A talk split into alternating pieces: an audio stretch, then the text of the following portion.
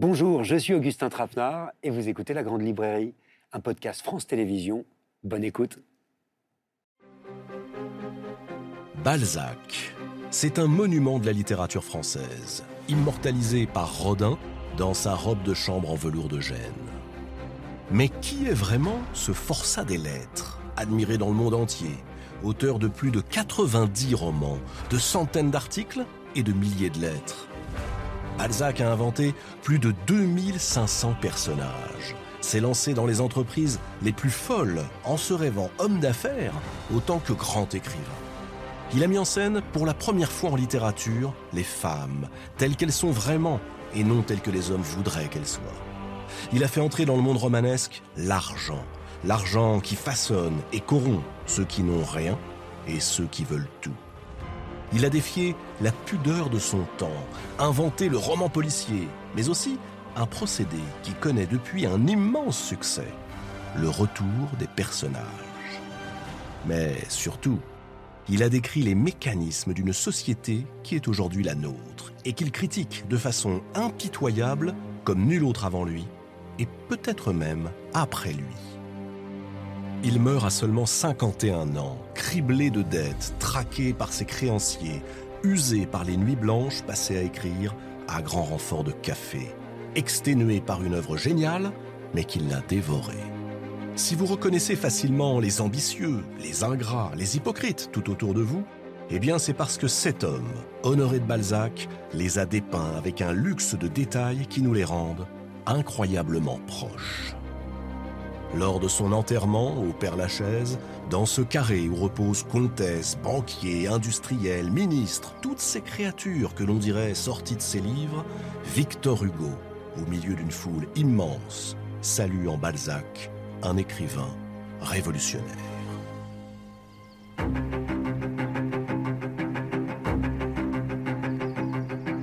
Balzac, c'est la société de notre temps. C'est quelqu'un qui nous donne envie d'être euh, un peu moins médiocre. Balzac est un visionnaire et peut-être même un voyant. On ne peut pas imaginer qu'il ait fait une œuvre pareille sans avoir quelque chose de fascinant. Les épreuves de Balzac, c'est quelque chose à regarder, c'est une œuvre d'art. En vrai, Honoré de Balzac, il veut être riche, célèbre et aimé. Il y a beaucoup d'adolescents qui pourraient s'y retrouver.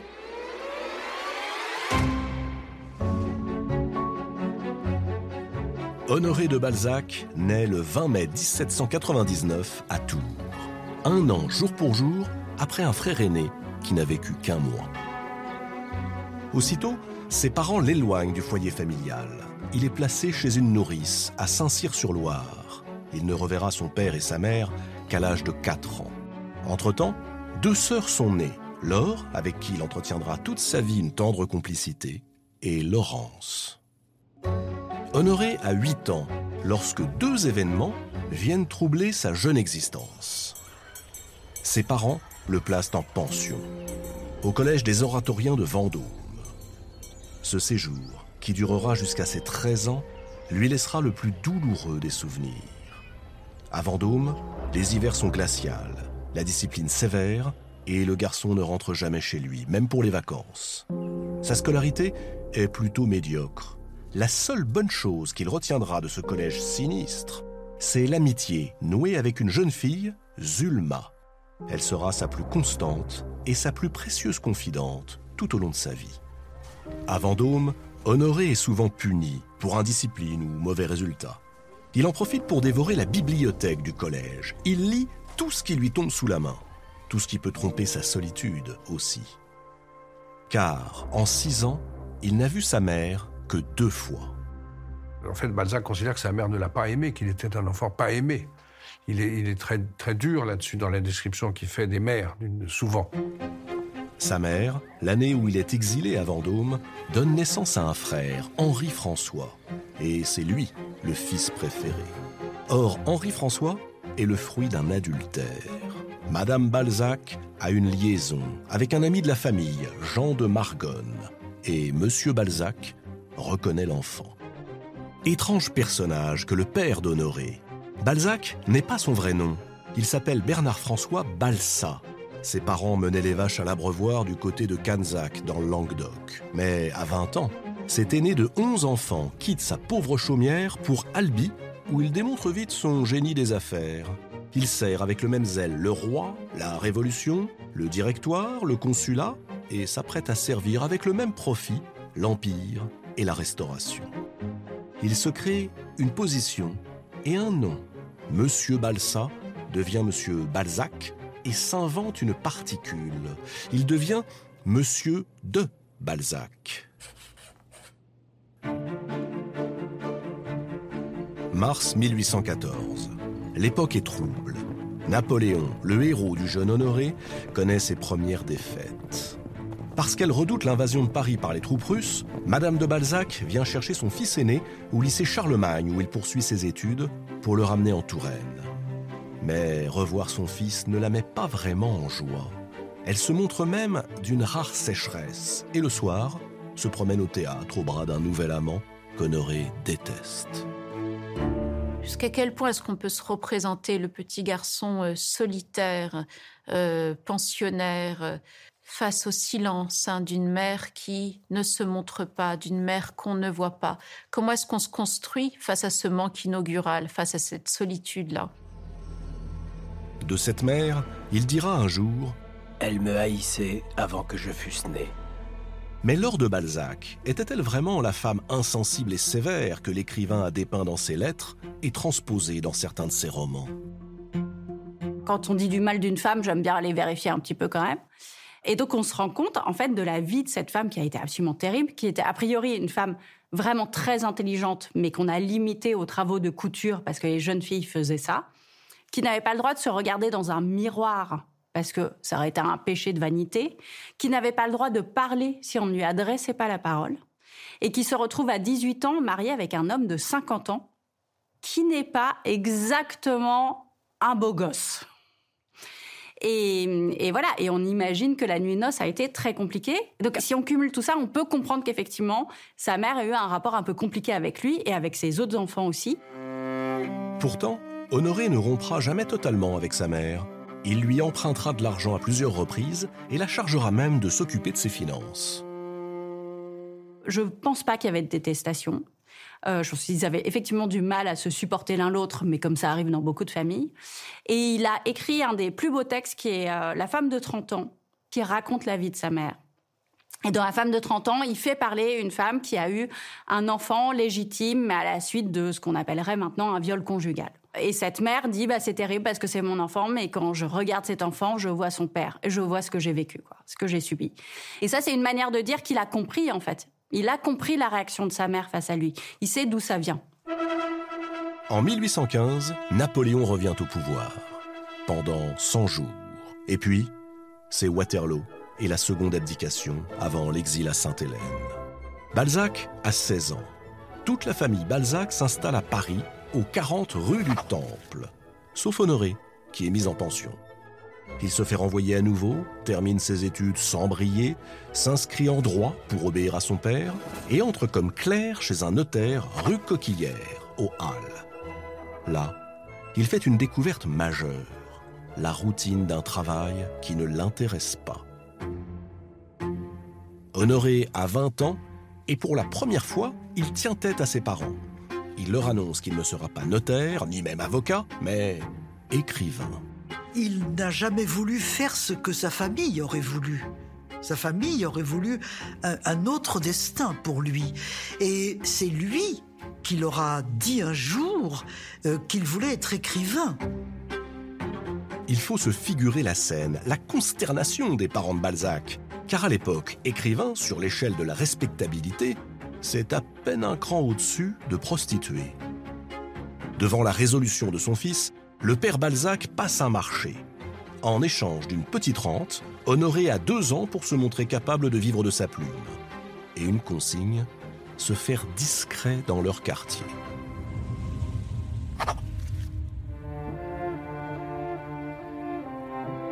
L'immeuble situé au 9 rue Lédiguière dans le Marais a disparu comme la plupart des lieux où vécut Balzac. Mais c'est là, à deux pas de la bibliothèque de l'Arsenal, que ses parents louent pour lui une mansarde misérable. De ce perchoir, il peut observer la ville. Ses fenêtres lui offrent une vue imprenable sur les petites comédies domestiques, les secrets d'alcôve, les vanités en pantoufles, les solitudes à la chandelle. Le long des quais, Balzac écoute les conversations des ouvriers qui sortent de l'atelier, la rumeur de la rue. En entendant ces gens, je pouvais épouser leur vie. Je me sentais leur guenille sur le dos, je marchais les pieds dans leurs souliers percés, leurs désirs, leurs besoins. Tout passait dans mon âme, ou mon âme passait dans la leur.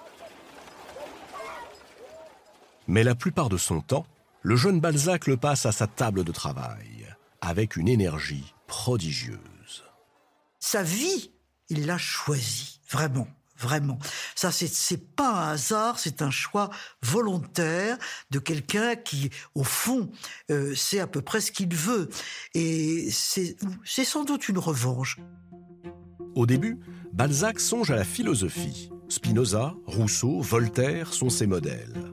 Puis il se lance dans une pièce de théâtre intitulée Cromwell, pour une raison simple, avoue-t-il à sa sœur. Le théâtre est bien plus rémunérateur que tout le reste. La pièce terminée, il en donne lecture à voix haute à sa famille et à quelques amis. Et l'auditoire s'ennuie prodigieusement. À commencer par sa sœur, Laure.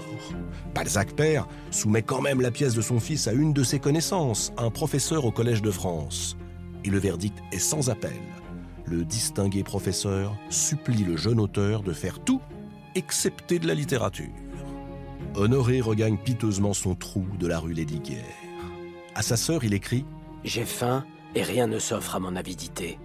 Que me faut-il? Je n'ai que deux passions, l'amour et la gloire, et rien n'est encore satisfait.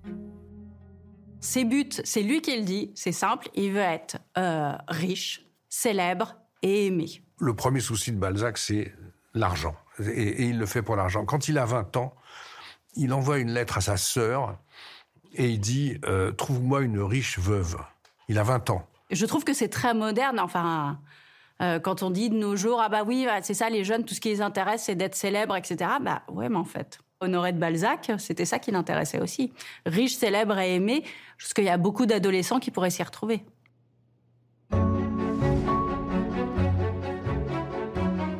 En 1824, Honoré rencontre Auguste Lepoitvin. C'est un jeune écrivain sans talent, mais avec beaucoup de relations. Le Poitvin a une idée, Écrire à deux, c'est feuilleton à la mode, peuplé d'orphelines, de corsaires ou de revenants, des bluettes, mais que le public de l'époque adore. Si on veut être riche, il suffit d'accepter de répondre à la demande, de donner dans la littérature marchande, ce qu'on appellerait aujourd'hui le roman de gare. Pour ne pas se compromettre dans ce qu'il nomme lui-même ses cochonneries littéraires, Balzac s'invente un pseudonyme, Lord Roon, l'anagramme de son prénom. Il écrit 40 pages par jour de ses petits romans calibrés pour plaire. Et ça marche Sous un autre pseudonyme, Horace de Saint-Aubin, il connaît un véritable succès avec Le Vicaire des Ardennes, livre saisi et interdit, car il raconte la scabreuse aventure d'une marquise amoureuse d'un jeune abbé qui a l'âge d'être son fils. Cette histoire ne sort peut-être pas tout à fait de nulle part, car Honoré vient de rencontrer une femme qui a 22 ans de plus que lui. Madame de Berny, qu'il se plaît à appeler Laure, comme sa sœur, comme sa mère. Madame de Berny est d'abord amusée par les avances de Balzac. Elle résiste à ce jeune homme brûlant d'énergie, d'intelligence et d'extravagance. Elle lui rappelle son âge, 45 ans, soit un an de plus que sa mère. Mais il insiste. Et un soir de printemps, sur un banc de pierre, Madame de Berny consent à se laisser aimer. Il l'a un peu eu à l'usure, il n'empêche qu'elle est vraiment tombée amoureuse et qu'elle a vu après en lui, elle a vu le génie. Laure de Berny sera à la fois une mère, une amante et une sœur. Elle l'initiera à l'amour, aux bonnes manières, mais aussi au secret du cœur des femmes. Honoré la surnomme la Dilecta. Plus tard, il fera dire à l'un de ses personnages dans La Duchesse de Langeais Il n'y a que le dernier amour d'une femme qui satisfasse le premier amour d'un homme. On dit qu'elle a été le modèle de la figure féminine dans le, lys dans la vallée. Et toute sa vie, il va au fond aller de mère en mère. hein, de bonne mère en bonne mère, comme substitut de la carence maternelle euh, originelle, oui. Moi, je dirais pas, je sais pas, euh, encore une fois, il a cherché sa maman, puis je m'aventurerai pas sur ce, sur ce terrain-là. Mais toujours est-il que il a eu des maîtresses mais innombrables, innombrables. Laure de Berny représente autre chose encore aux yeux de Balzac. Son père était musicien de Louis XVI et sa mère, femme de chambre de Marie-Antoinette. Elle-même est la filleule du roi et de la reine. Elle a grandi au Trianon. Avec elle, c'est comme si Balzac se roulait dans les draps de la royauté. Mais une obsession s'est installée dans la vie de Balzac. Réussir, gagner de l'argent. Il s'associe alors à trois libraires éditeurs qui lui proposent une idée novatrice et qui, n'en doutons pas, lui rapportera une fortune. Réunir en un seul volume les œuvres complètes des écrivains. Persuadé que les lecteurs vont se précipiter par milliers pour acheter ces précieux volumes consacrés à Molière ou La Fontaine, Balzac emprunte de l'argent à sa famille et à Madame de Berny pour lancer l'affaire. Mais l'entreprise tourne court. Le prix des livres est trop élevé et ils ont un défaut qui n'échappe à personne. Les caractères sont si petits que la lecture est presque impossible. Balzac ne se décourage pas. Il se dit, mais en fait, non. Si ça ne marche pas, c'est pas parce que mon produit est mauvais, c'est parce que l'imprimeur, il me prend trop d'argent. Si j'imprime moi-même mes livres que j'arrive pas à vendre, c'est sûr, je vais faire fortune. Donc, il, se lance dans, je vais monter une, enfin, je, rachète une imprimerie, etc. Je deviens imprimeur pour imprimer moi-même mes livres. À nouveau, il emprunte de l'argent à sa famille. Il achète une imprimerie située au numéro 17 de l'actuelle rue Visconti. Il s'installe juste au-dessus de l'atelier où Madame de Berny vient le retrouver régulièrement. Et l'imprimerie, ça ne va pas non plus fonctionner, notamment parce qu'il fait n'importe quoi avec la comptabilité. Et à un moment, il va se dire, mais non, faut faire ce qu'on appelle de nos jours de l'intégration verticale. Je vais racheter une fonderie typographique, c'est-à-dire ce qui servait à faire les petites lettres, etc., pour que vraiment je n'ai plus aucun coût, que je sois totalement indépendant, et là, je vais devenir riche. Mais il est très dépensier. C'est surtout ça son problème. Euh, il y a plein de gens qui montent des, entreprises qui sont géniales, mais qui confondent euh, les recettes euh, avec leur train de vie. Et, donc ça tombe. Et je pense que le problème de Balzac, il, est essentiellement là. C'est pas que ces entreprises ne sont pas forcément bonnes, c'est simplement euh, qu'il se sert de l'argent de ces entreprises parce qu'il mène grand train. Euh, et qu'il il veut vivre dans le système parisien. Et à l'époque, c'est, on sait à quel point c'est nécessaire d'exister, d'être dans des soirées, de, de recevoir, de, et, et, finalement, il ruine, il ruine ses entreprises comme ça. Et ce qui est génial, c'est qu'il n'apprend pas de l'expérience. Et à chaque fois, il va se dire non, mais ah, ça n'a pas marché, mais c'est la faute de ma mère, c'est la faute des gens autour de moi, c'est la faute du système. Et jamais il ne remettra en question sa capacité à gérer une entreprise. Balzac a des intuitions, mais c'est un piètre gestionnaire. En trois ans, il a accumulé trois banqueroutes et 60 000 francs de dettes. Balzac n'a pas 30 ans et il est déjà aux abois. Les créanciers se lancent à ses trousses. Pour le réchapper, il loue sous un nom d'emprunt un petit pavillon rue Cassini, près de l'Observatoire. Il vit à crédit, et plus ses dettes grandissent, plus il dépense. C'est à cette époque qu'il achète une statuette de Napoléon et écrit sur son socle Ce qu'il a entrepris par l'épée, je l'accomplirai par la plume.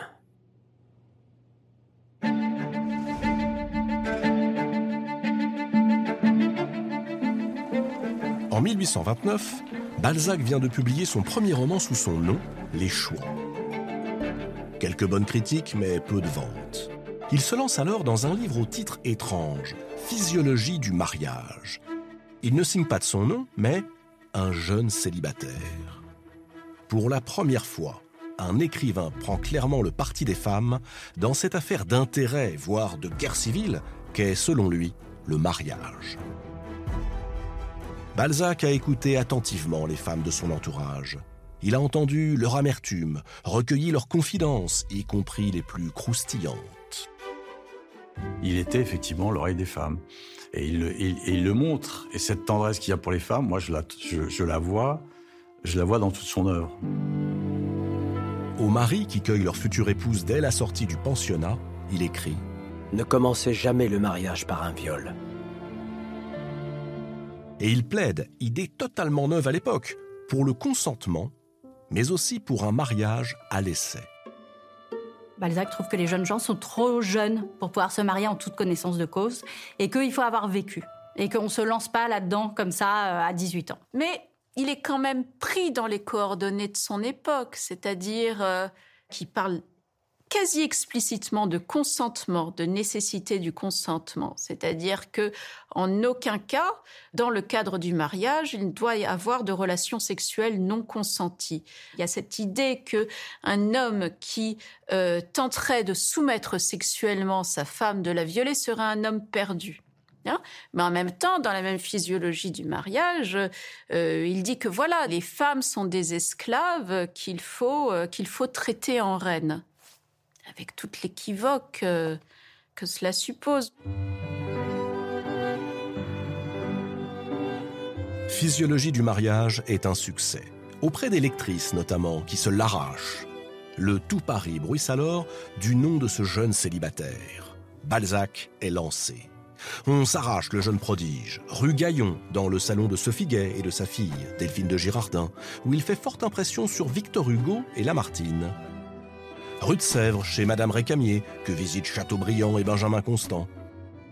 Faubourg Saint-Honoré chez la princesse de Bagration, veuve d'un général russe et proche des légitimistes. Ces salons sont tenus par les femmes. Ça, c'est quelque chose d'absolument extraordinaire.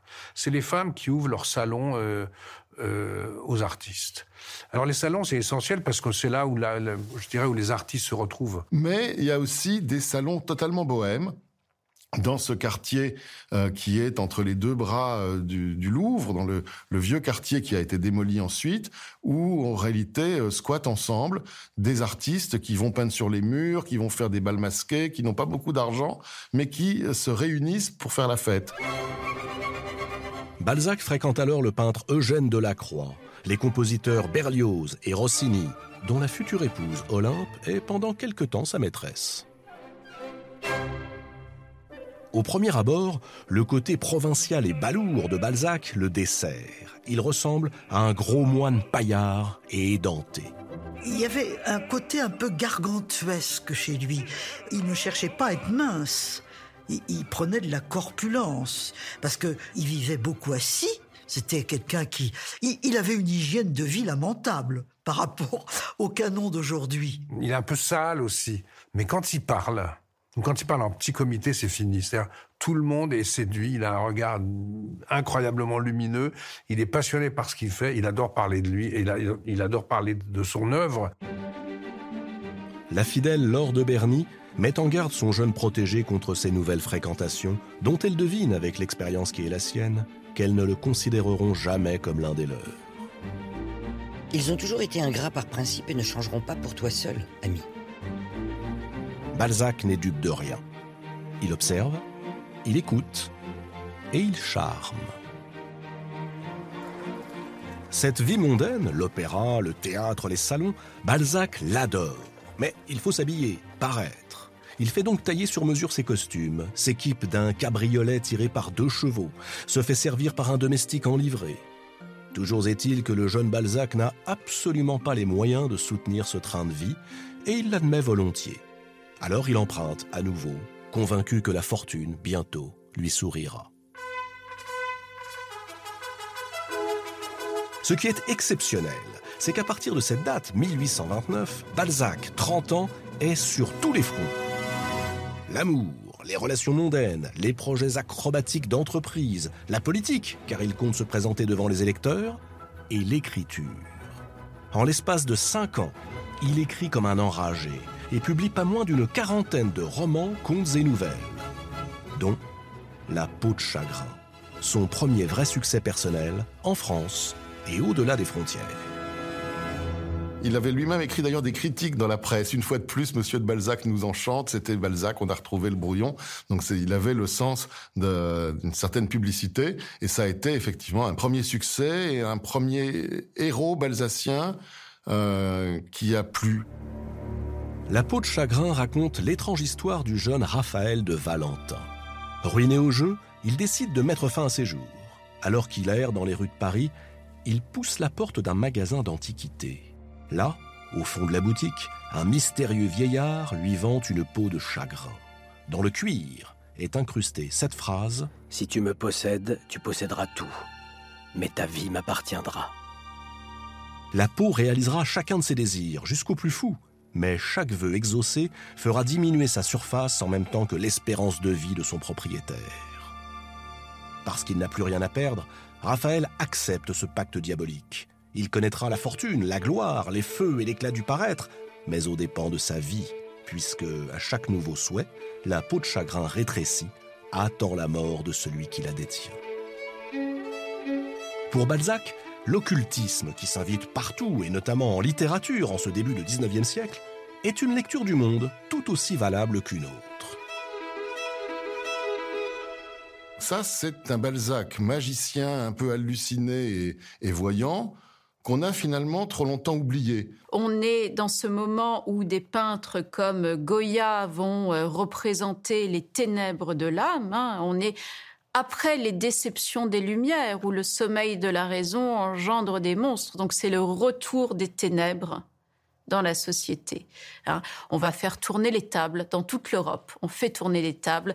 On s'intéresse aux fluides magnétiques, euh, la chimie et l'alchimie. On considère un petit peu que c'est la même chose. On s'intéresse à l'origine du génie et à l'origine de la folie, et ça se double toujours d'une dimension euh, un petit peu occulte et magique. Donc, au fond, Balzac, en peintre de la société, il va non seulement peindre les abîmes et les grandeurs réalistes du monde, mais aussi euh, les ténèbres de ce monde-là. La peau de chagrin est une comédie des ténèbres, une variation magistrale sur le thème du pacte avec le diable, mais aussi une réflexion psychologique de tout premier ordre sur le sens de la vie. Vouloir nous brûle et pouvoir nous détruit, écrit Balzac. Balzac court après cette brûlure, nous courons tous après cette brûlure. Non, on cherche tous quelque chose. Alors on cherche pas tous la même chose, mais on cherche tous quelque chose. Et cette vie dévorante, cette dévoration par l'écriture, cette dévoration par, euh, par l'amour, cette dévoration euh, dans la consommation de biens à s'endetter sans cesse, on peut se demander si Balzac ne court pas frénétiquement euh, après tout cela pour ne pas lutter contre la vacuité de l'existence, l'ennui, vous voyez, le, grand vide. Et je pense qu'on ne sait pas tout sur jusqu'où il est allé euh, dans sa pratique de l'occultisme. Hein. A-t-il lui-même pactisé à un moment donné? Tous les regards se tournent désormais vers ce jeune auteur à succès qui signe maintenant Honoré de Balzac et qui, particule oblige, s'invente des armoiries qui pavoisent sa vaisselle et son carrosse. Il voudrait vivre noblement, Monsieur de Balzac. Monsieur de Balzac, il hein, ne faut pas oublier ça. Il revendiquait un de qui est tout à fait controversé. Il aime se raconter des histoires. Je crois que, ouais, il se ment à lui-même, mais comme un romancier, il se raconte un roman à lui-même sur sa propre vie. Je crois que c'est ça. Et c'est là où le principe de réalité est beaucoup trop violent à admettre. Depuis la parution de Physiologie du mariage, les lettres de lectrices lui arrivent par milliers. On en fera le décompte après sa mort. Balzac aurait reçu près de 20 000 lettres d'admiratrices. C'est plus que Chateaubriand, Lamartine et Hugo réunis. Sur le chapitre des femmes en littérature, je le trouve particulièrement révolutionnaire. Euh, moi, je sais quand j'ai lu Mémoire de deux jeunes mariés, il y a vraiment des passages entiers où j'ai eu l'impression qu'il racontait ma vie de jeune mère. Et c'était frappant. J'ai dit, mais comment cet homme qui n'a pas élevé d'enfants, qui n'est pas une femme, mais qui n'a pas eu d'enfants, qui n'a pas fréquenté tout ça, peut raconter de manière aussi juste? Et là, il y a un vrai truc de génie. Là, il y a quelque chose d'absolument incroyable. Et je pense sa capacité à écouter les femmes de son entourage a fait qu'il a pu les raconter correctement et que si les autres ont mal raconté les femmes, c'est sans doute parce qu'ils ne les écoutaient pas. Le grand mérite de Balzac, c'est qu'il voit les femmes dans la société de son temps, c'est-à-dire dans toutes les étapes possibles et imaginables. Vieilles filles, cousine bête, mariée, courtisane, euh, femme d'affaires, les rapports des femmes avec l'argent, les rapports des hommes et des femmes. Autrement dit, euh, la société et dans la société, les femmes, dans leur rapport avec les hommes, dans leur rapport de séduction, dans leur rapport de cupidité, dans leur rapport de haine, dans leur rapport amoureux, etc. C'est l'écrivain qui euh, sait très bien à mon avis, peindre la désolation et la solitude euh, du cœur féminin. Et ce sont des femmes qui ne sont pas toujours vues euh, en tant qu'objet du désir masculin, mais elles ont leur propre indépendance. Effectivement, il a vraiment fait entrer les femmes en littérature. C'est-à-dire qu'avant lui, enfin les femmes, toutes les femmes, c'est-à-dire pas que les femmes de la noblesse au moment où elles vont se marier, euh, ou voilà, entre 20 et 30 ans. Balzac, il va raconter les femmes telles qu'elles vivent pour de vrai, et les femmes pas que de Paris, les femmes de province, les femmes pas que de 20 ans, les femmes de 30 ans, la femme de 30 ans, 40 euh, ans, 50 ans, 60 ans, la cousine bête, quand même une vieille fille euh, méchante, acariate, manipulatrice. Elle est l'héroïne d'un de ses romans et elle est l'héroïne éponyme. C'est quand même quelque chose. Balzac est peut-être le premier auteur français à poser la question du sexe et du genre, au fond. Hein, de façon assez subversive. Il y a cette chose, cette ironie vis-à-vis de la jante masculine et de ses travers, de sa lourdeur, euh, de ce côté euh, littéralement euh, empêtré dans les petits intérêts. Et ça, il ne le sent pas chez la femme. Peut-être que d'une certaine façon, il la magnifie aussi. Mais en tout cas, dans toute son œuvre, on sent qu'il voit chez la femme un être supérieur. Balzac est au château de Saché, en Touraine, chez son ami Jean de Margonne, lorsque la lettre anonyme d'une mystérieuse admiratrice lui parvient. Il s'agit en réalité de la marquise Henriette de Castres. Une chute de cheval l'a laissée presque infirme, mais malgré le handicap, à 35 ans, la marquise de Castres brille par sa prestance. Balzac est envoûté par ses grands airs d'aristocrate. Pour obtenir ses faveurs, il va jusqu'à se rallier à la cause des partisans les plus extrêmes de la monarchie, provoquant la consternation de son amie Zulma, ardente républicaine. Mais plus Balzac est aimanté, plus la marquise devient distante. Aucune femme ne l'aura érotisé à ce point. Et elle va à la fois concrètement le chauffer pendant très longtemps en lui faisant croire que peut-être, ouais, va se passer un truc. Elle est à moitié allongée comme ça, elle a l'épaule dénudée. Elle Au bout de six mois, elle l'invite à le rejoindre à Aix-les-Bains. Là, elle les conduit brutalement. C'est l'humiliation de sa vie. Là, va y avoir quelque chose, euh, une violence sociale qui va vivre, et parce que il va être la risée des salons. Mortifié, Balzac se vengera de l'inaccessible marquise dans La Duchesse de Langeais, où il tournera en ridicule une aristocrate coquette en diable, mais incapable de s'abandonner à l'amour sensuel.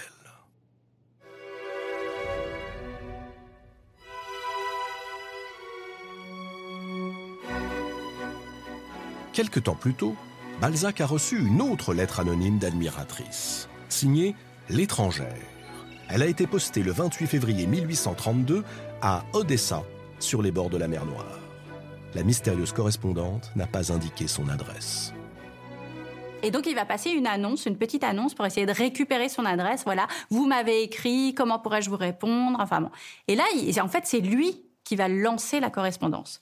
Ils s'écrivent trois lettres. Au bout de trois lettres, Honoré lui dit Vous êtes l'amour de ma vie. Oui, euh, ça commence par l'écriture, c'est-à-dire qu'elle le lit et au fond, elle voit en lui le génie qu'il est, mais aussi le génie qu'il pourrait devenir. Et elle le lui dit d'emblée. Elle lui dit que son génie est sublime, mais qu'il faudrait qu'il confine au divin. Et elle va se proposer à lui, en tant que passeuse, qui va le faire advenir d'un certain type de génie, petit génie, à grand génie stratégie féminine très très habile, je trouve. Débute alors une incroyable aventure. Eve Anska est polonaise, comtesse et vit dans un château en Ukraine au milieu d'un domaine de 21 000 hectares à Virchovnia. Elle parle l'allemand, l'italien, l'anglais et le français. Son pédigré l'auréole d'un prestige éclatant. Elle est la petite nièce de Marie Legzinska, la fille du roi de Pologne qu'on maria à Louis XV. À nouveau, le vent de l'histoire souffle sur la vie de Balzac. Mais un détail le gêne. Elle est mariée au comte Anski, dont elle a une petite fille, Anna. Qu'importe, ils vont s'écrire. Les 414 lettres à Madame Anska permettent de se représenter les phases successives d'un chantier d'une ampleur inédite que Balzac va poursuivre pendant près de 20 ans et dont il ne verra pas la fin. Chantier littéraire et chantier amoureux. La première rencontre physique entre Balzac et Madame Anska a lieu sur les rives du lac de Neuchâtel en Suisse. Mais le comte Anski, ravi de rencontrer un écrivain français, ne les quitte pas d'une semelle pendant les cinq jours du voyage. Balzac enrage. Alors, il décide qu'il attendra. Après tout, le comte est âgé et viendra bien le moment où Madame Anska sera libérée de son mari. Et il y a une forme de pacte, on peut dire, qui va se nouer entre eux pacte d'amour qui ne va pas empêcher Balzac euh, d'avoir tout un tas d'histoires euh, par ailleurs, histoires euh, qu'il ne va pas nécessairement lui dire, qu'elle certaines elle va les, les, découvrir ou les deviner, mais la patience infinie de cette femme étant l'espèce à méditer. Pour l'heure, Balzac écrit comme un forçat sous la schlag, car il lui faut rembourser ses dettes, qu'il traîne toujours comme un boulet. Balzac dépense avant d'avoir gagné. Pourquoi? Peut-être parce qu'il ne sait pas résister aux tentations. Peut-être parce qu'il veut embrasser tous les plaisirs.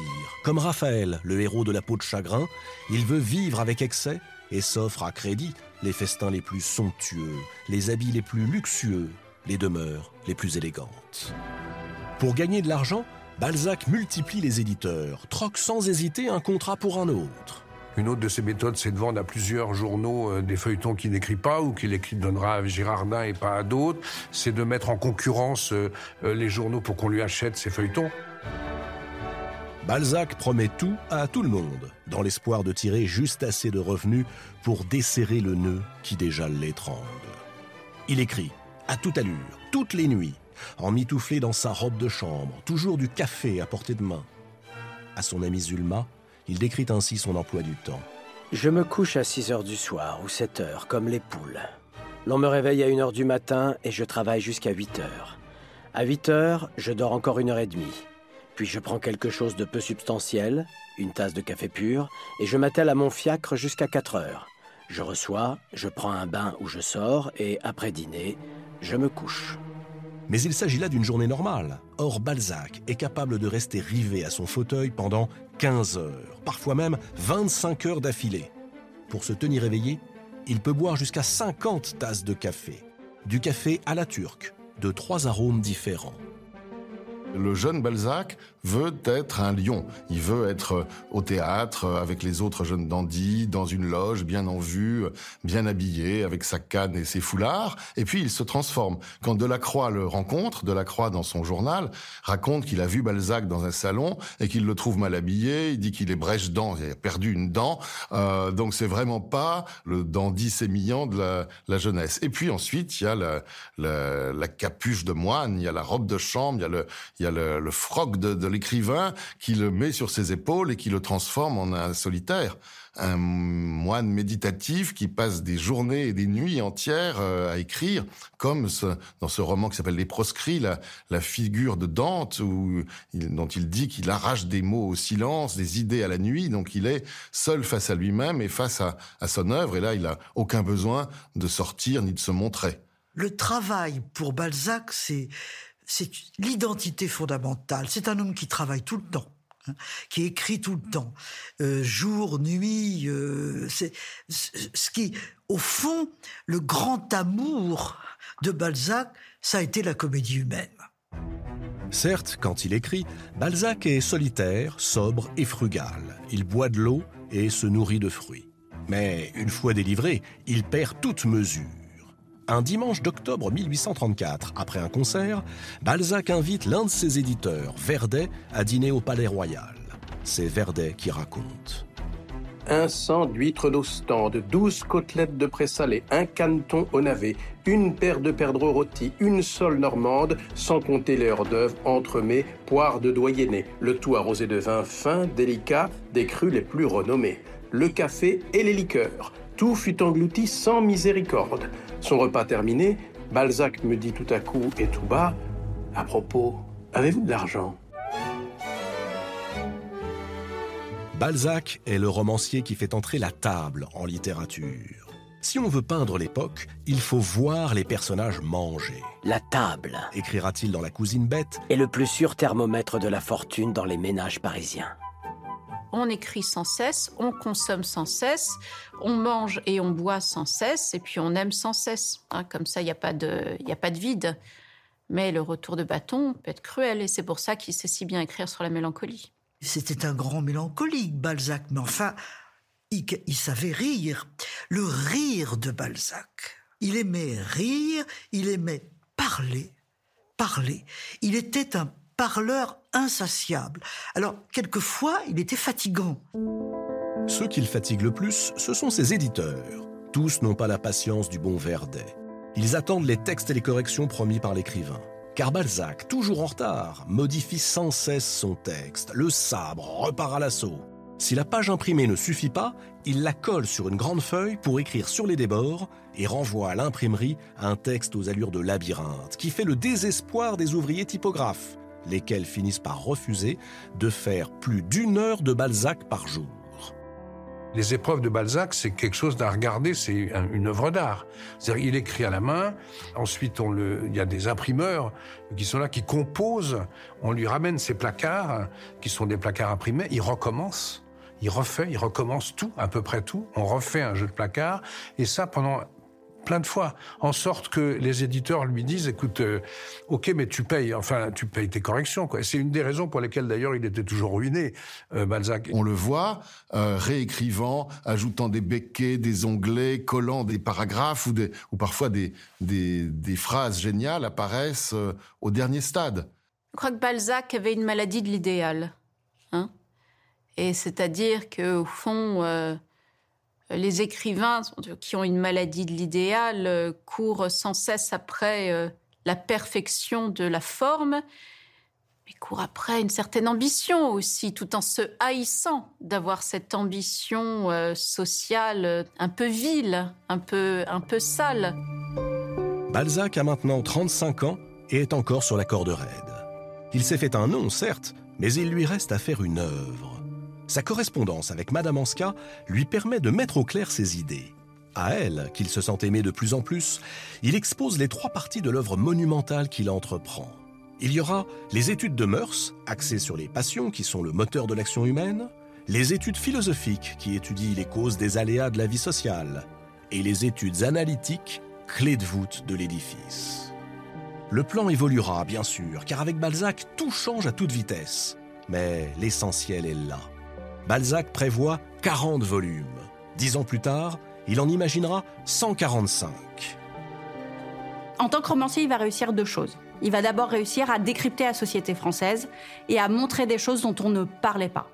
Il va parler de femmes euh, de 50 ans qui vivent en province, ce qui n'était évidemment pas un sujet littéraire avant. Donc il dévoile la société française à elle-même et en même temps, il va influencer la société française, c'est-à-dire que quand il va se dire il y a des jeunes provinciaux qui montent à Paris en espérant conquérir la capitale, il va écrire Rastignac, il va écrire euh, décrire Lucien et après, les générations suivantes vont se dire je veux faire comme Rastignac. Et donc, en fait, il y a une espèce d'effet, ce qu'on appelle performatif. À la fois, il a décrit la société française, mais il l'a tellement bien décrite avec des personnages tellement géniaux que la société française va vouloir ressembler à ce qu'il a décrit. Autrement dit, une volonté chez Balzac de prendre à bras le corps la société dans laquelle il vit. Et par conséquent, il nous apprend énormément de choses. Balzac, avant Hugo, Stendhal et Dumas, ses contemporains, voit dans le roman des possibilités infinies. Car c'est une société tout entière qu'il porte dans sa tête, écrit-il à Madame Anska. Il veut être le premier, quoi. Il veut être le meilleur, il veut être le premier. Voilà. Il veut gagner par la plume ce qu'il n'a pas gagné par l'argent. Porté par la précipitation, Balzac écrit vite, trop vite parfois, il le sait. Et puis, il y a les étincelles géniales. Eugénie Grandet en est la plus parfaite illustration. C'est en province, à Saumur, qu'il situe l'intrigue d'Eugénie Grandet. Cette province qu'il connaît comme personne, où il a eu tout loisir d'observer les intrigues, les ambitions, les vies étroites déterminées d'avance par le statut social. Eugénie Grandet, c'est l'histoire d'une femme soumise du début à la fin à la tyrannie des intérêts de son père et à son avarice. Le père Grandet est avare de tout. Tout lui appartient. Ses entreprises, ses bois, ses forêts de peupliers, ses tonneaux, tout lui appartient, y compris sa femme et sa fille. Et toute la, la tragédie, la dramaturgie de Génie Grandet, c'est qu'on pense qu'il ne veut pas euh, doter sa fille pour la marier par avarice, c'est simplement qu'il ne veut pas qu'elle lui échappe. Elle est à lui. Et il est hors de question que sa fille appartienne à quelqu'un d'autre qu'à lui. C'est le côté, je dirais pas incestueux, mais incestuel qu'il y a dans la démarche de Grandet, qui est ma fille m'appartient. Et donc, euh, il trouve tous les moyens de faire en sorte qu'elle le déçoive pour qu'il ne la marie pas et qu'il ne sorte pas l'argent de la dot. Mais au fond, ce qu'il veut, c'est la garder pour lui. Et il la garde pour lui jusqu'à sa mort. Et il en fait une femme richissime et seule. Pour la première fois dans la littérature française, apparaît la figure d'une femme incomprise, sacrifiée, dont les aspirations et les élans seront tous impitoyablement ignorés. Balzac, une fois encore, montre à quel point il comprend la condition des femmes. Ah, dans Génie Grandet, oh, non, dans Génie Grandet, il a compris tellement de choses. Les rêves d'une jeune fille qui est enfermée chez elle dans une petite ville de province, qui s'ennuie et qui a besoin qu'on l'aime. Et ce, côté de réussir à voir euh, comment juste l'arrivée d'un cousin dans la maison va déclencher des rêveries et, une envie de, une envie juste de vivre, d'être en vie. Non seulement il l'a compris, il le raconte hyper bien. Il y a une scène où, euh, où le cousin met du sucre dans son café. Et en fait, le sucre, ça coûte cher. Et Eugénie sait que elle va se faire engueuler parce qu'il met trop de sucre et que et il y a une tension et où est-ce qu'il va rajouter encore un morceau de sucre dans la tasse? Il fait une tension avec ça. On est complètement en empathie avec Eugénie. On se dit oh là là mais non il faut qu'il arrête et tout ça va être terrible pour elle. Donc voilà donc il arrive à raconter euh, les espoirs d'une jeune fille euh, à qui aucun auteur ne s'était intéressé avant lui. Et c'est extraordinaire parce qu'on y voit comment la femme est enfermée, littéralement enfermée par l'homme, et comment Grandet, ancien révolutionnaire, ancien sans-culotte, se sert de la religion catholique pour enfermer ces deux femmes. C'est un roman de l'enfermement des femmes. Comment les femmes sont enfermées dans les rôles qui leur sont assignés? De ce point de vue-là, ça reste un, roman de témoignage assez extraordinaire sur ce que nous appelons maintenant euh, la domination masculine, en quelque sorte personnifié par son père, le pouvoir patriarcal. Et évidemment, toutes les Eugénie Grandet de France vont se reconnaître et vont se dire ah, quelqu'un parle de moi, quelqu'un parle de ma vie. Ma vie est un objet littéraire. Eugénie Grandet rencontre un immense succès. La critique, qui jusque-là chipotait Balzac, épinglait un style entortillé, des digressions à n'en plus finir, se rallie au grand public. C'est enfin la consécration. Mais ce roman est entouré d'un secret. Un secret que Balzac entend ne révéler à personne, du moins pour le moment. Ce personnage, Eugénie, lui a été inspiré par sa maîtresse du moment, une jeune femme de 24 ans mariée à un barbon de 20 ans de plus qu'elle. Elle s'appelle Marie Dufresnay, et Balzac est bien heureux qu'elle n'exige de lui ni correspondance, ni soin, et lui dise simplement ceci. Aime-moi un an, je t'aimerai toute ma vie. Au cours de leur liaison, naît une fille, Marie-Caroline.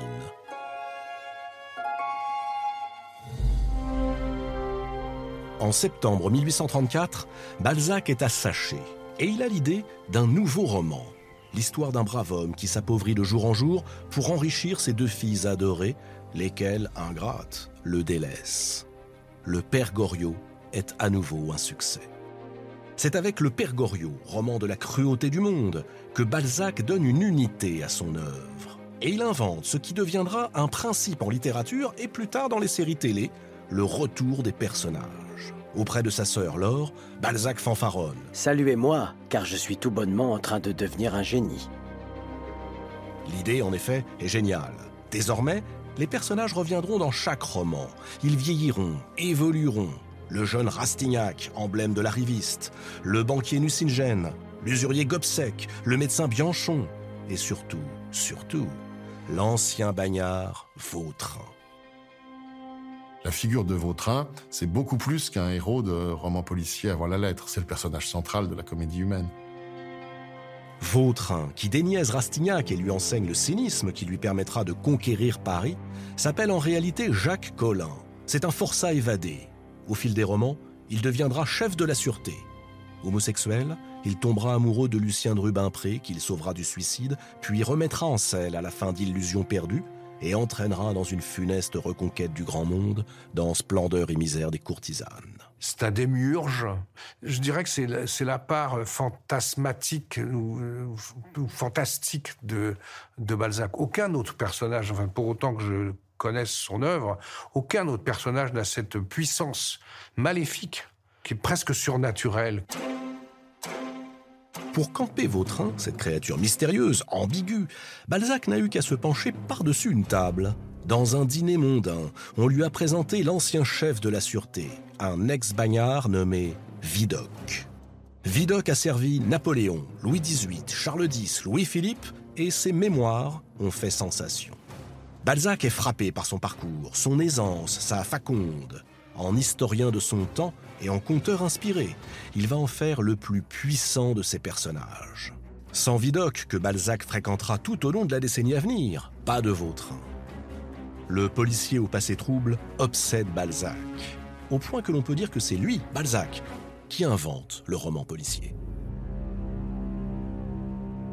Il est d'ailleurs l'auteur des premiers romans policiers de la littérature française. Alors on cite toujours Une ténébreuse affaire, qui est un roman policier euh, sous l'Empire, mais il y a avant cela cette nouvelle qui s'appelle L'Auberge rouge. Et dans L'Auberge rouge, c'est la première scène dans le roman français où on a un cadavre dans une chambre fermée de l'intérieur. L'autre grand personnage récurrent de Balzac, furtivement apparu dans La peau de chagrin et qui naît véritablement dans le Père Goriot, c'est Rastignac. Si vivant qu'aujourd'hui encore, on appelle Rastignac un jeune homme trop ambitieux. Lorsque le père Goriot est enterré comme un misérable au Père Lachaise, sans que ses filles qui l'ont mené à la ruine ne viennent le pleurer, Rastignac contemple Paris à ses pieds et s'écrie À nous deux, maintenant.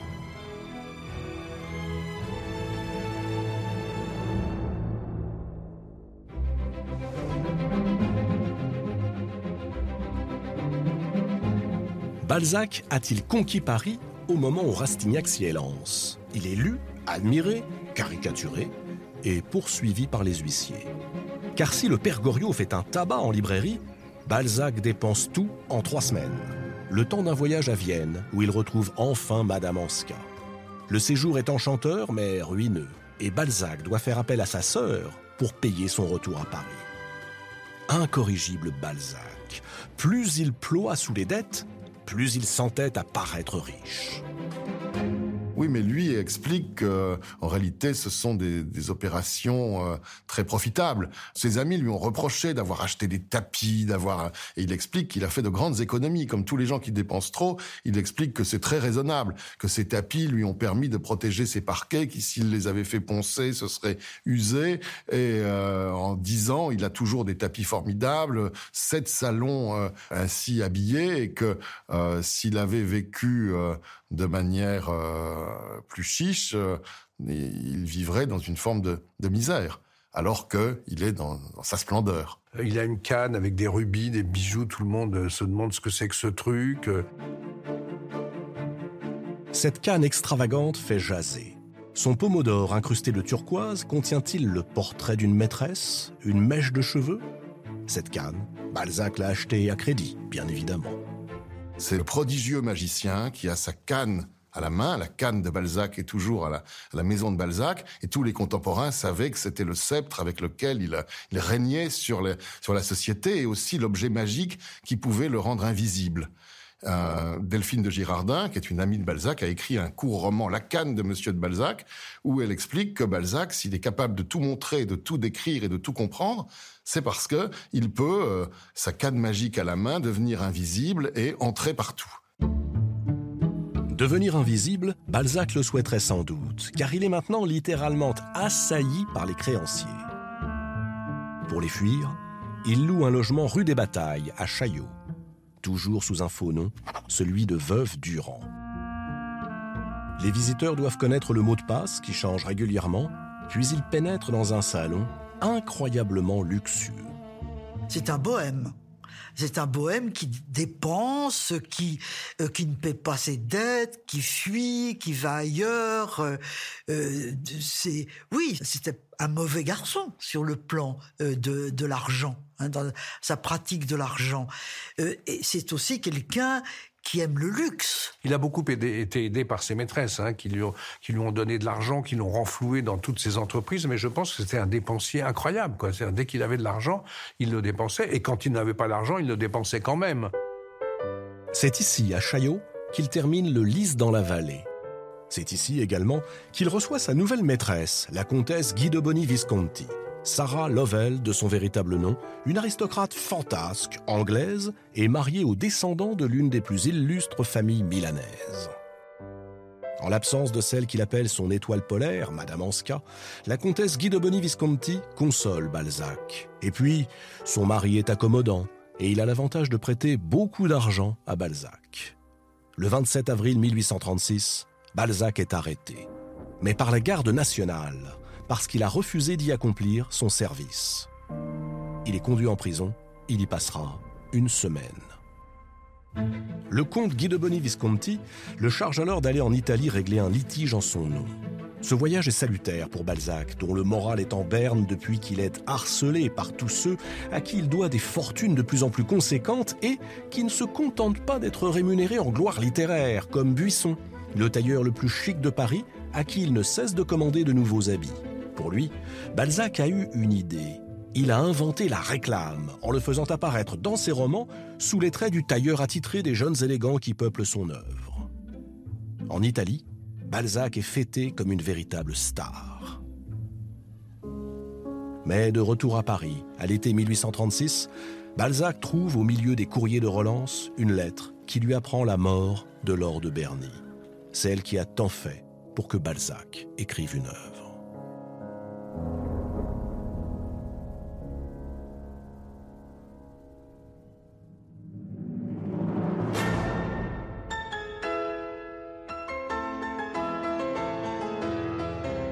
Pour échapper à une mise en demeure d'un de ses éditeurs, Balzac se lance dans ce qui deviendra son œuvre capitale, le vitrail central de sa cathédrale de papier, Illusion perdue. Lucien Chardon rêve de gloire littéraire à Angoulême, mais de lettres, pour l'heure, il n'a que celles de plomb avec lesquelles il compose les ouvrages des autres dans l'imprimerie de son beau-frère. Il fait la conquête de Madame de Bargeton, une femme d'âge mûr qui réunit dans son salon les beaux esprits de la ville. Pour faire taire les rumeurs, Madame de Bargeton emmène Lucien à Paris. Mais sous les lustres de l'opéra, celle qui était une reine à Angoulême paraît bien terne, et Lucien perd de sa superbe au milieu d'un monde dont il méconnaît les usages. Le jeune homme est pressé. Il veut la gloire, les femmes, les honneurs. Il n'a pas le temps de devenir un écrivain qui consacre toute sa vie à son art. Il bifurque vers le journalisme. Il vend sa plume au plus offrant, libéral un jour, royaliste le lendemain. Lucien va sacrifier ses amis, ses principes et son talent pour le plaisir de briller par une formule assassine. Et ça marche. On ne parle que de lui, qui signe Lucien de Rubempré. Admiré, envié, redouté, il promène à son bras l'actrice la plus en vue de la scène parisienne, et on se prosterne devant celui qui fait et défait les réputations. Mais Paris brûle ce qu'elle a adoré hier, et l'irrésistible ascension de notre ambitieux de province s'arrête net. Sans argent, sans amis, Lucien rentre à Angoulême pour constater que son insouciance a ruiné sa famille. Les costumes changent, mais les masques sont les mêmes. Vous prenez les illusions perdues, c'est toujours terriblement d'actualité euh, de nos jours. Hein. C'est ça qui est euh, grotesque, comique et, terrible en même temps. Mais ça laisse toujours une place pour, euh, pour l'espérance.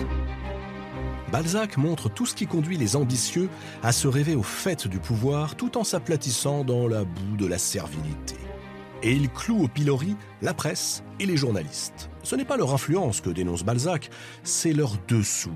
Pas leurs opinions, mais leur conflit d'intérêts. La presse, Balzac la connaît bien. Depuis la Révolution de 1830 qui a consacré le règne de la bourgeoisie, tout se fait par les journaux. De nos jours, les journaux racontent l'événement qui s'est produit. À l'époque, les journaux font l'événement. On considère qu'un journal peut déclencher une révolution. Les journaux coûtent très cher, reviennent très cher à faire. Et un jour, il y a un type qui s'appelle Émile de Girardin et qui décide de, créer une presse, de créer autre chose, de faire autre chose. Et son idée, c'est d'inclure la publicité dans les journaux qu'il va créer, euh, d'une part, et d'autre part, euh, de demander aux écrivains de rédiger des feuilletons, des feuilletons quotidiens qui sont euh, en, en, première page, en première page, et la presse du coup devient extrêmement, enfin se développe très très vite. Il y a le siècle, il y a la presse, enfin il y a plusieurs journaux qui qui, qui apparaissent, et dans tous ces journaux qui, qui donc se vendent beaucoup moins cher parce que la, la publicité euh, paye une partie des frais. Euh, et puis les écrivains font vendre. Les écrivains font vendre. Dumas est un type qui a développé la, presse et Eugène Sue plus encore. Et grâce à ces écrivains et grâce à, la réclame, la publicité qu'on appelait la réclame, euh, la presse se développe d'une manière absolument considérable. Et puis aussi, ça fournit à tous ces jeunes gens qui arrivent de province, jeunes hommes la plupart du temps, quelques jeunes femmes aussi, Georges Sand en est un, exemple, des moyens de vivre. Balzac, lui aussi, rêve de se faire un nom dans les journaux, comme feuilletoniste, comme chroniqueur, mais aussi comme patron.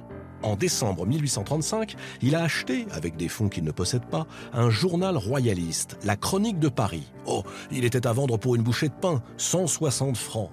Balzac, qui doit déjà plus de 100 000 francs, est de nouveau pris par la folie des grandeurs il va fonder un journal que tout le monde s'arrachera, avec les plus grands noms de l'époque, Victor Hugo et George Sand en tête.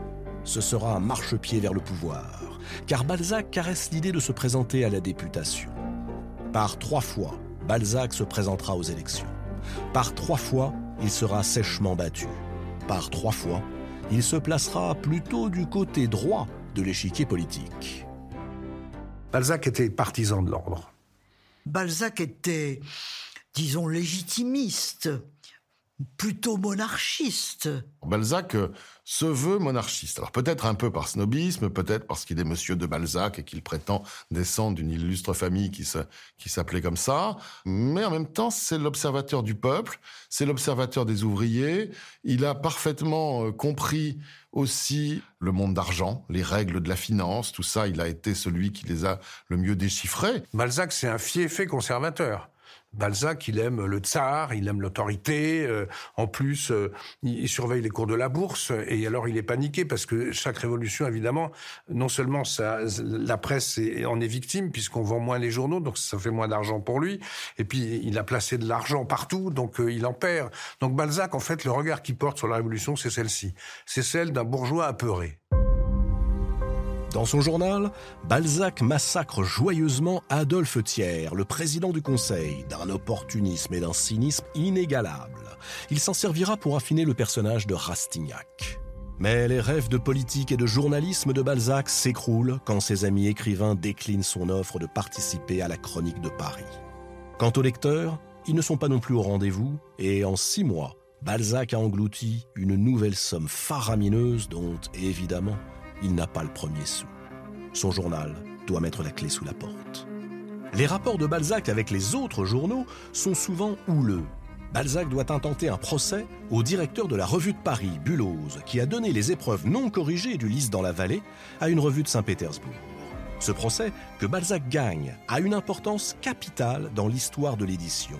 Car à l'époque, la propriété littéraire n'existe pas et l'auteur n'a pratiquement aucun droit sur son œuvre on vendait des livres au forfait, en vérité. le droit d'auteur n'existait à peu près pas, quoi. Et l'édition étant ce qu'elle était à l'époque, c'est-à-dire quand même faite de plein de voleurs, d'arnaqueurs, bah, il devait se défendre, quoi. Pour mettre fin à ce qu'il estime être une spoliation du droit des auteurs, Balzac appelle dans une lettre aux écrivains français du XIXe siècle tous ses confrères à s'unir. Cet appel et le procès gagné contre Bulloz conduisent à la création de la Société des gens de lettres, qui rassemble tous les grands écrivains de l'époque.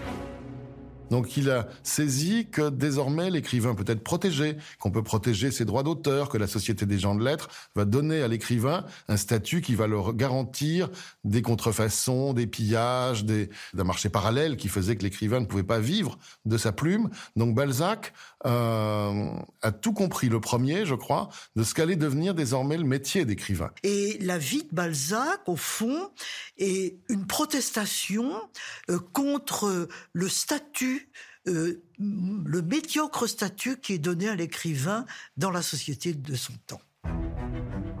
Des combats politiques, des joutes littéraires, des procès et toujours plus de dettes. En 1837, pour échapper à la prison, Balzac doit se cacher chez sa maîtresse, la comtesse Guidoboni Visconti, qui généreusement règle les sommes les plus pressantes. Il se lance alors dans une nouvelle entreprise.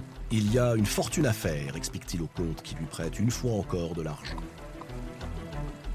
Il achète à Sèvres une maison de campagne, les Jardis, qu'il faut rénover du sol au plafond.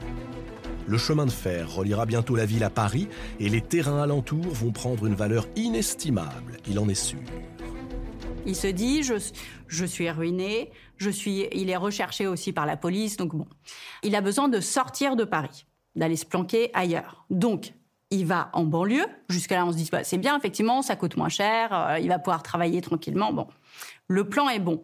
Sauf qu'il se dit pas, je vais louer un petit truc en banlieue. Il se dit, ah, mais en fait, si j'achetais un terrain et que je faisais construire dessus, mais un terrain assez grand pour me faire ma maison, qui me reviendrait du coup à pas cher, et des studios en plus que je mettrais en location, et en fait du coup j'ai commencé à gagner de l'argent, dans mon jardin qui est super, je vais pouvoir cultiver des ananas, mais attends, que la production d'ananas, je vais vendre les ananas à Paris, mais mieux, je vais acheter un commerce où je vendrai mes propres ananas. Et encore mieux, je vais tenir moi-même le commerce. J'ai demandé à Georges Sand de tenir la caisse. Il y aura Théophile Gauthier aux tomates. Et en même temps, je pourrais dire, regardez, les écrivains n'ont pas les moyens de vivre de leurs œuvres. Ça va être super.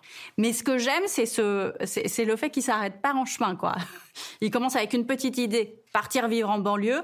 On arrive à ouvrir une espèce de supermarché avec Georges Sand à Paris. C'est très drôle. C'est vraiment l'imaginaire de, de Balzac qu'on voit par ailleurs très bien crayonnant tout ça. Mais très vite, les travaux prennent un tour catastrophique. Le terrain est en pente et rien n'y pousse, ni les ananas, ni les murs qui s'effondrent les uns après les autres. Balzac, que la maison de Georges Sand à Nohant fascinait, voit son rêve de propriétaire terrien s'écrouler. Incapable de payer ses fournisseurs, il vend les jardins en 1840. Quel paradoxe Alors qu'il est l'écrivain qui aura su, mieux que tout autre, décrypter dans ses livres les mécanismes de l'argent, il se montre totalement incapable dans sa vie privée d'en gagner, et s'il enchaîne les faillites, il ne sèche jamais de flamber. C'est quelqu'un qui mène une vie tout à fait euh, incandescente. Il sait qu'il a, a plus d'argent, mais il continue quand même à acheter de beaux meubles, de, beaux habits, à, être en dette. Et c'est, on retrouve chez Balzac quelque chose de la flamboyance des, des, joueurs. C'est un joueur. Hein. Il joue avec, en permanence avec la vie et après il va se plaindre dans sa correspondance que la vie s'est jouée de, jouée de lui. Mais au fond, euh, il court sans cesse après l'idée qui va se refaire. C'est pour ça qu'il s'arrête pas. C'est comme le joueur hein, de, casino. Je vais me refaire, je vais me refaire, je vais. Il y aura plus de pertes. Il court sans cesse après le fait qu'il n'y aura pas de pertes, euh, il n'y aura pas de manque. La question qu'on peut se poser, c'est est-ce qu'il veut de l'argent pour arrêter d'écrire ou pour écrire moins ou pas? Sa dette est alors au plus haut et ses bienfaiteurs commencent à se lasser. Mais Balzac a encore une nouvelle idée. Le théâtre, puisqu'une pièce à succès rapporte davantage que 100 romans.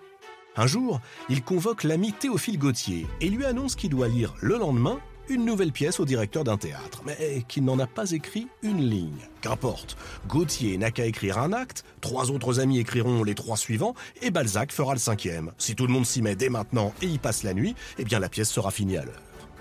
La pièce s'intitule Vautrin. Elle est représentée au théâtre de la Porte Saint-Martin le 14 mars 1840 et interdite dès le lendemain. le ministère de l'Intérieur estime que l'histoire de ce forçat évadé menace la morale et l'ordre social. Il faut dire aussi que le comédien principal, Frédéric Lemaître, s'est amusé à parodier le roi Louis-Philippe. Cette fois-ci, Balzac a du mal à encaisser le coup. Il est frappé d'une névralgie cérébrale. À peine remis, il court plaider sa cause au ministère. En vain. Alors, puisque la censure le bâillonne et que la presse lui est hostile, il lance une nouvelle fois son propre journal, la Revue parisienne. Mais évidemment, il n'a pas les moyens de payer des plumes. Il doit donc écrire lui-même la totalité du journal, ou presque, et en quelques mois, il cesse de paraître. Les dettes d'Honoré de Balzac s'élèvent alors à 250 000 francs, soit environ 750 000 euros d'aujourd'hui.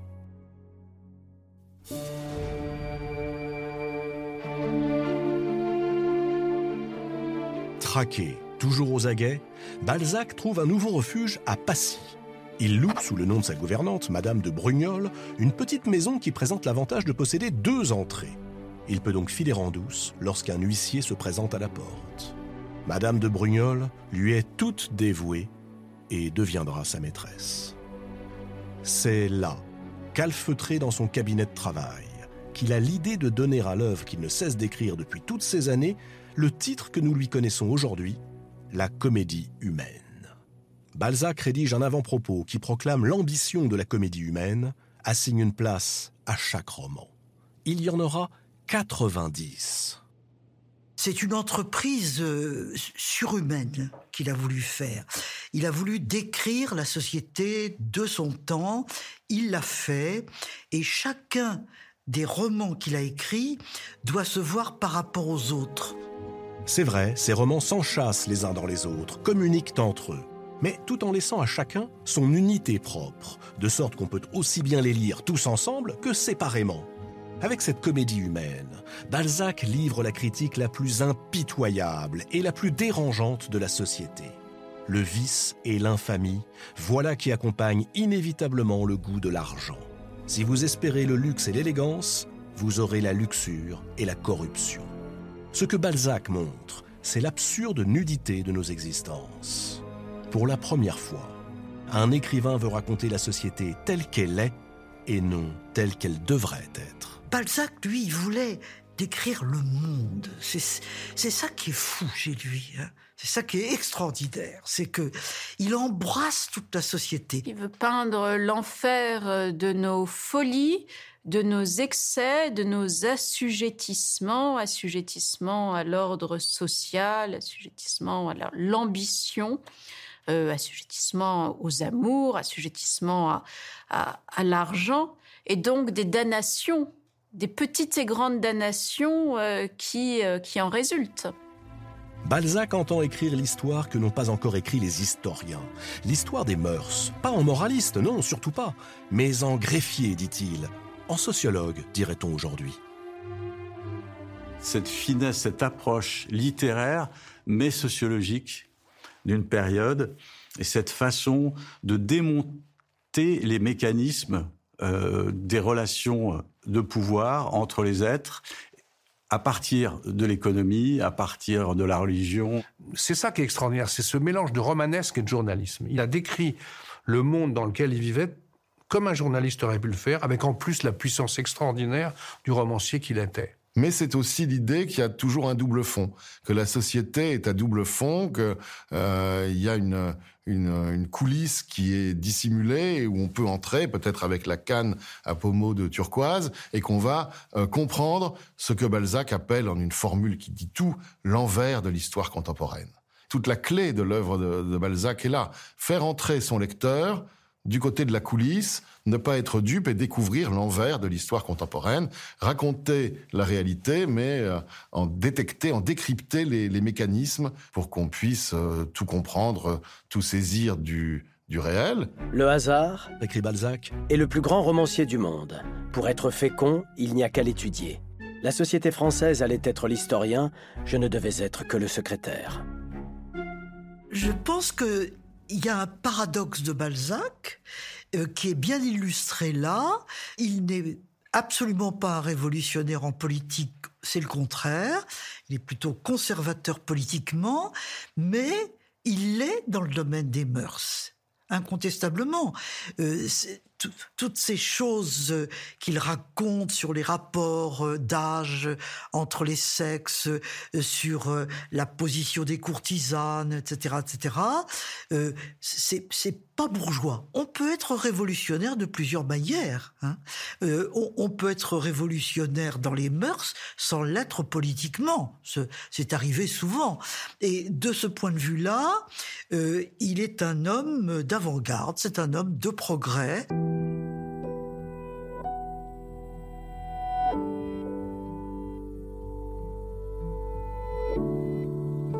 il y a un côté, j'allais dire, marxiste.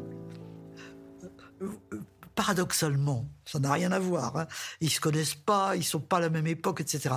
Mais je, veux dire, dans, dans la volonté de décrire toute une société dans son entier, dans ses mécanismes, euh, dans ses aspirations, dans ses échecs, aussi, dans ses travers. C'est pas Balzac qui va donner le socialisme, mais il va expliquer pourquoi on va devenir socialiste. C'est-à-dire que, en fait, euh, le dégoût qu'on peut avoir de l'argent en lisant Balzac euh, fait qu'à un moment donné, il y a une réaction, et c'est la réaction de la société.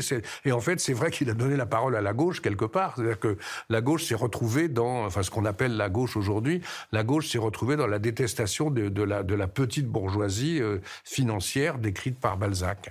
Mais moi, ce que je trouve formidable chez lui, c'est cette, c'est cette puissance d'analyse des mécanismes d'une société qui ensuite va évoluer vers la nôtre. Et en fait, c'est pour ça que j'aime beaucoup Balzac, parce que fondamentalement, quand il, décrit euh, les rapports d'argent, il décrit les rapports d'argent d'aujourd'hui. Aujourd'hui, on est là-dedans aussi. C'est-à-dire, si on regarde euh, certains fonctionnements économiques de la société, on est toujours aussi dans cette cupidité, cette avidité, qui est une forme de vice, finalement. Et, cette description du vice qu'est la, la, cupidité, l'avidité, chez Balzac, c'est extraordinaire.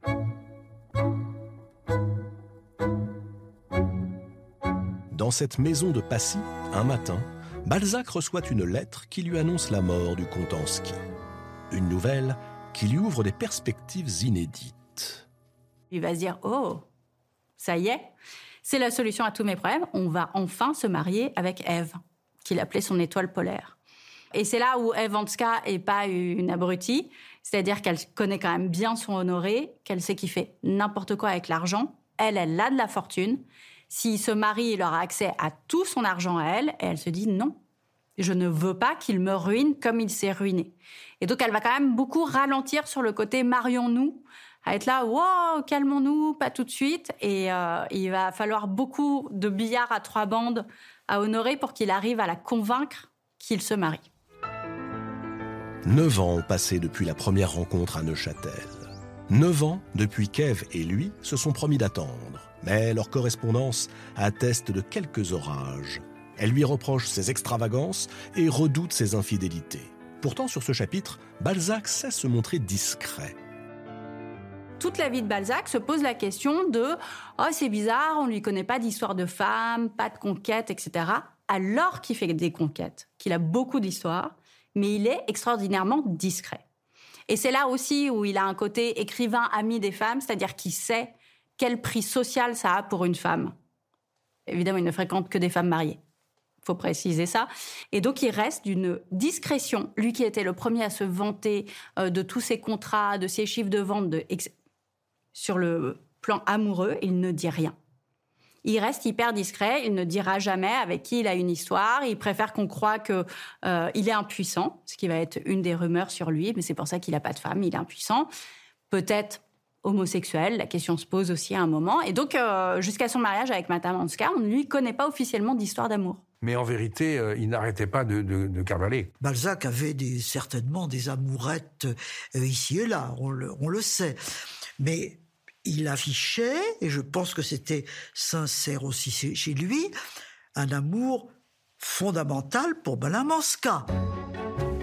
En juillet 1843, Balzac rejoint Madame Anska à Virchovnia. Quand il arrive même en Ukraine, justement, la servante chez, les, chez Madame Manska, apprenant que c'est Monsieur de Balzac laisse tomber le plateau. Et, et, sa célébrité s'étend jusque-là. Mais c'est vrai, quand il arrive quand même dans, chez Madame Anska et qu'il découvre ce territoire immense avec des, des centaines de cerfs, pas les animaux, hein, euh, des paysans, euh, il est fasciné, quoi. Les bibelots partout, il est fasciné. Lui, il voudrait bien rester. Hein. Mais le rythme qu'il s'impose commence à épuiser Balzac. Vivre de sa plume est une entreprise monstrueuse de folie. Madame Anska s'inquiète. Et peut-être comprend-elle ce qui se joue entre eux à ce moment précis de l'existence de Balzac. Madame Anska, si elle existe, c'est aussi comme euh, celle qui rend possible la comédie humaine, puisqu'elle est une femme lointaine, elle n'est pas là, si elle était là, il faudrait lui donner quelque chose, y compris son corps. Faire l'amour avec Madame Anska. Pas simple. Et là, Balzac, au fond, il fait l'amour avec la comédie humaine. C'est-à-dire, au fond, pour pouvoir écrire, peut-être a-t-il besoin de maintenir l'objet d'amour à distance pour qu'il y ait euh, un vide qui se maintienne et que ce vide soit la condition du désir. Désir de vivre, désir de consommer, désir de se consumer, mais aussi désir d'écriture. En Russie, malgré des maux de tête qui deviennent récurrents, Balzac se sent revivre, au point qu'il se dit prêt à devenir russe, lui qui admire sincèrement le régime autocratique du tsar. Eugénie Grandet sera bientôt traduit avec succès par un jeune écrivain prometteur nommé Dostoïevski. Si Balzac est encore la cible des critiques en France, sa popularité à l'étranger atteint des sommets. Mais Madame Anska ajourne à nouveau tout projet de mariage. Quand il rentre en France, après trois mois à Virchovnia, il sent que ses forces déclinent. Usé par des années de nuit blanche et une consommation enragée de café, sa carcasse faiblit. Mais au printemps 1845, Madame Anska accepte qu'il la rejoigne à Dresde, où elle voyage avec sa fille. Et quand ils vont se voir et passer du temps très intime ensemble, il va effectivement réussir à raviver visiblement quelque chose parce que elle retombe follement amoureuse de lui. C'est pour l'accueillir dans un écrin digne d'elle qu'il se lance dans la dernière de ses folies. Il achète un pavillon rue Fortuné et s'acharne à en faire un palais c'est ce qui, pour lui, est au fond son, sa, dernière demeure rêvée qu'il arrive à construire, où il y a ce décor, il y a une petite coupole peinte, enfin c'est fragile et précieux, et ça lui paraît euh, euh, correspondre à ce qui va plaire à Madame Anska quand elle s'installera avec lui à Paris, quand elle sera Ève de Balzac. Balzac écrit à cette époque Le cousin Ponce, l'histoire d'un vieux musicien désargenté atteint de bric-à-bracomanie, qui court les antiquaires et les salles de vente. Tout comme le personnage de son roman, pris par le démon de la collection, il accumule pour son futur nid d'amour bibelots et tableaux. À Théophile Gautier, qui s'émerveille des splendeurs de ce nouvel appartement, Balzac avoue Je suis plus pauvre que jamais. Rien de tout cela n'est à moi.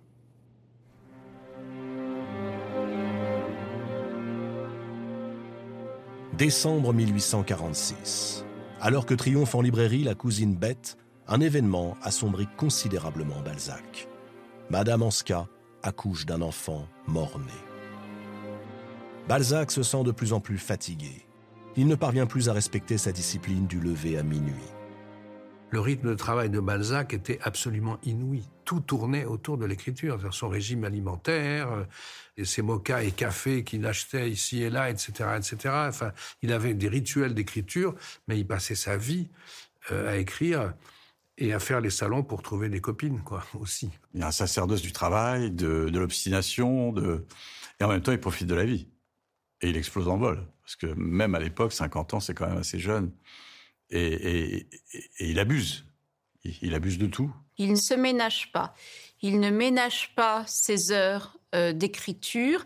Il ne ménage pas son corps qu'il met sans cesse euh, à l'épreuve en ayant des rythmes de sommeil, une caféinomanie euh, ravageuse et ravageante. Et voilà, il, dévore trop. Hein. Il n'est pas en bonne condition physique, mais il ne s'arrête pas. Il continue. Parce qu'il redoute de nouveaux atermoiements de Madame Anska, sa froideur aussi, Balzac traverse une fois encore l'Europe jusqu'à l'Ukraine, où il reste six mois. De retour à Paris, Balzac se présente à l'Académie française pour la seconde fois. C'est pour lui l'espoir d'obtenir une pension et de là une situation financièrement confortable. Il n'obtient que quatre voix, dont celle de Hugo et Lamartine. À nouveau, il reprend la route qui mène au domaine de Madame Anska. Cette fois, il n'a pas été invité, mais tant pis. Balzac reste 18 mois à Virchovnia, pendant lesquels sa santé continue de décliner, au point qu'il doit maintenant s'aliter. Une joie enfin. Le 14 mars 1850, à l'aube, 18 ans après la première lettre de l'étrangère, Balzac épouse Ève Anska. Mais le voyage de retour en France est atroce. Balzac est de plus en plus malade. Quand enfin la berline s'arrête rue Fortuné, la maison est éclairée. On sonne, mais personne ne vient ouvrir. Il faut aller chercher un serrurier et Balzac entre chez lui par effraction pour découvrir que son domestique, devenu subitement fou, a tout saccagé. Tout devient un peu glauque et un peu moche, et puis lui est très malade. Et en fait, il, il va rentrer dans cette maison qu'il a passé des mois à décorer uniquement pour y mourir finalement. Et ça, c'est terrible. Et là, Evanska est là. Et elle reste. Et donc, elle se dit, je me suis mariée et je ne servirai que de garde malade. Je me suis mariée pour l'accompagner dans son agonie. Et elle en a parfaitement conscience. Quand elle le fait, elle le sait.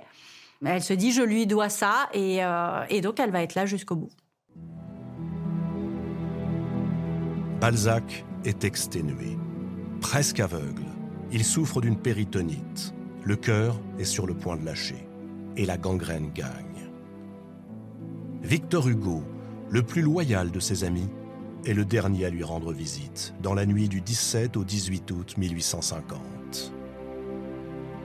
Lorsqu'il arrive à son chevet, Balzac a l'œil ouvert, fixe.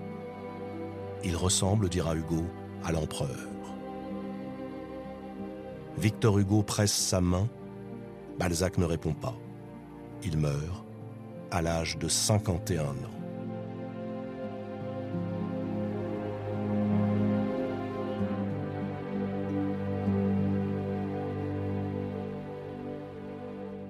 Il n'a pas eu une vie très heureuse.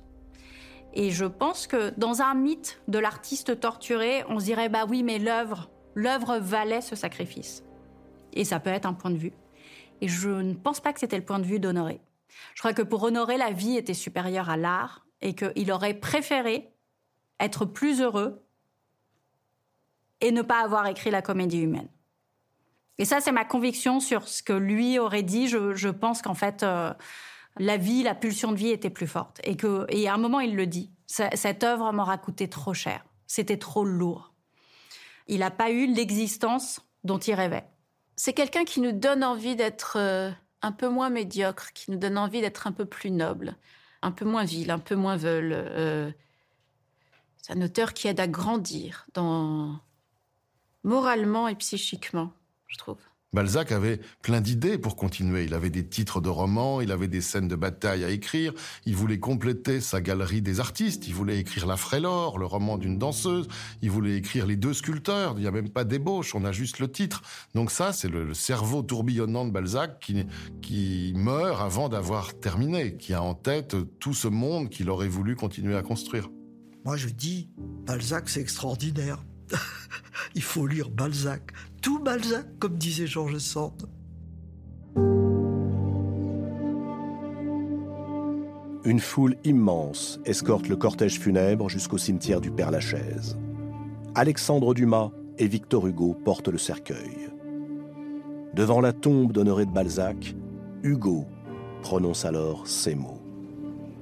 À son insu, qu'il le veuille ou non, qu'il y consente ou non, l'auteur de cette œuvre immense et étrange est de la forte race des écrivains révolutionnaires. Ce n'est pas la fin, c'est le commencement. Ce n'est pas le néant, c'est l'éternité.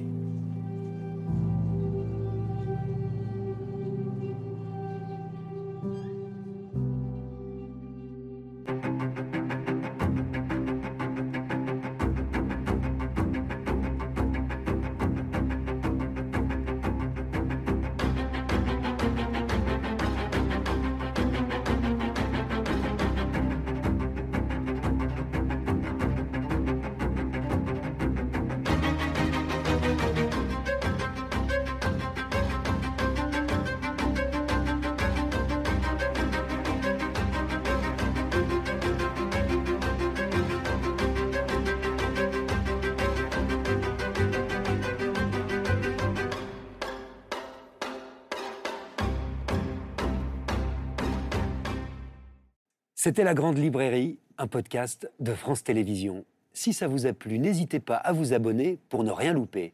Vous pouvez aussi retrouver les replays des émissions en vidéo sur France.tv.